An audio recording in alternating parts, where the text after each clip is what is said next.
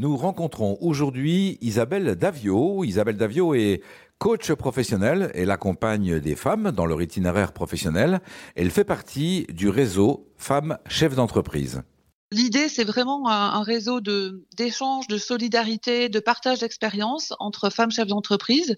Euh, il avait été créé en 45 par euh, Yvonne Foinon, qui à l'époque euh, avait euh, repris son entreprise de métallurgie, enfin l'entreprise de métallurgie de son mari quand il est parti à la guerre.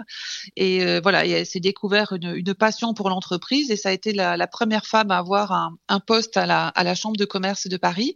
Et donc dans l'objectif des SCE, il y a aussi le, le fait de pouvoir prendre des mandats.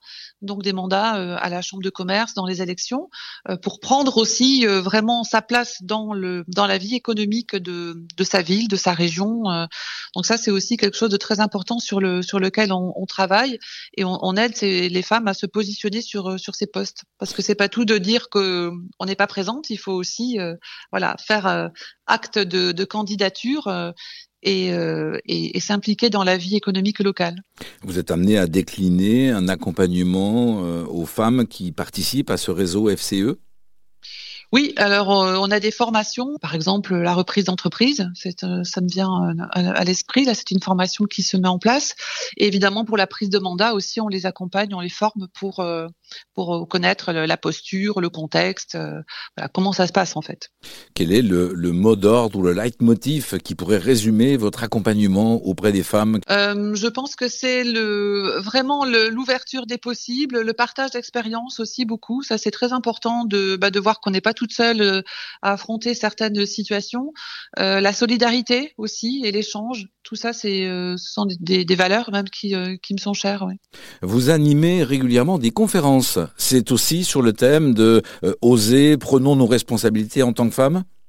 Oui, alors là, par exemple, avec les FCE, euh, on va les FCE 92 toujours, puisque c'est c'est mon c'est mon département. Euh, je vais animer une conférence le, le 15 mars euh, à la CCI du 92 sur le thème Oser demander. Donc, on est encore dans Oser pour voilà donner envie aussi aux femmes de, ben, de, de lever la main et de et de prendre leur place.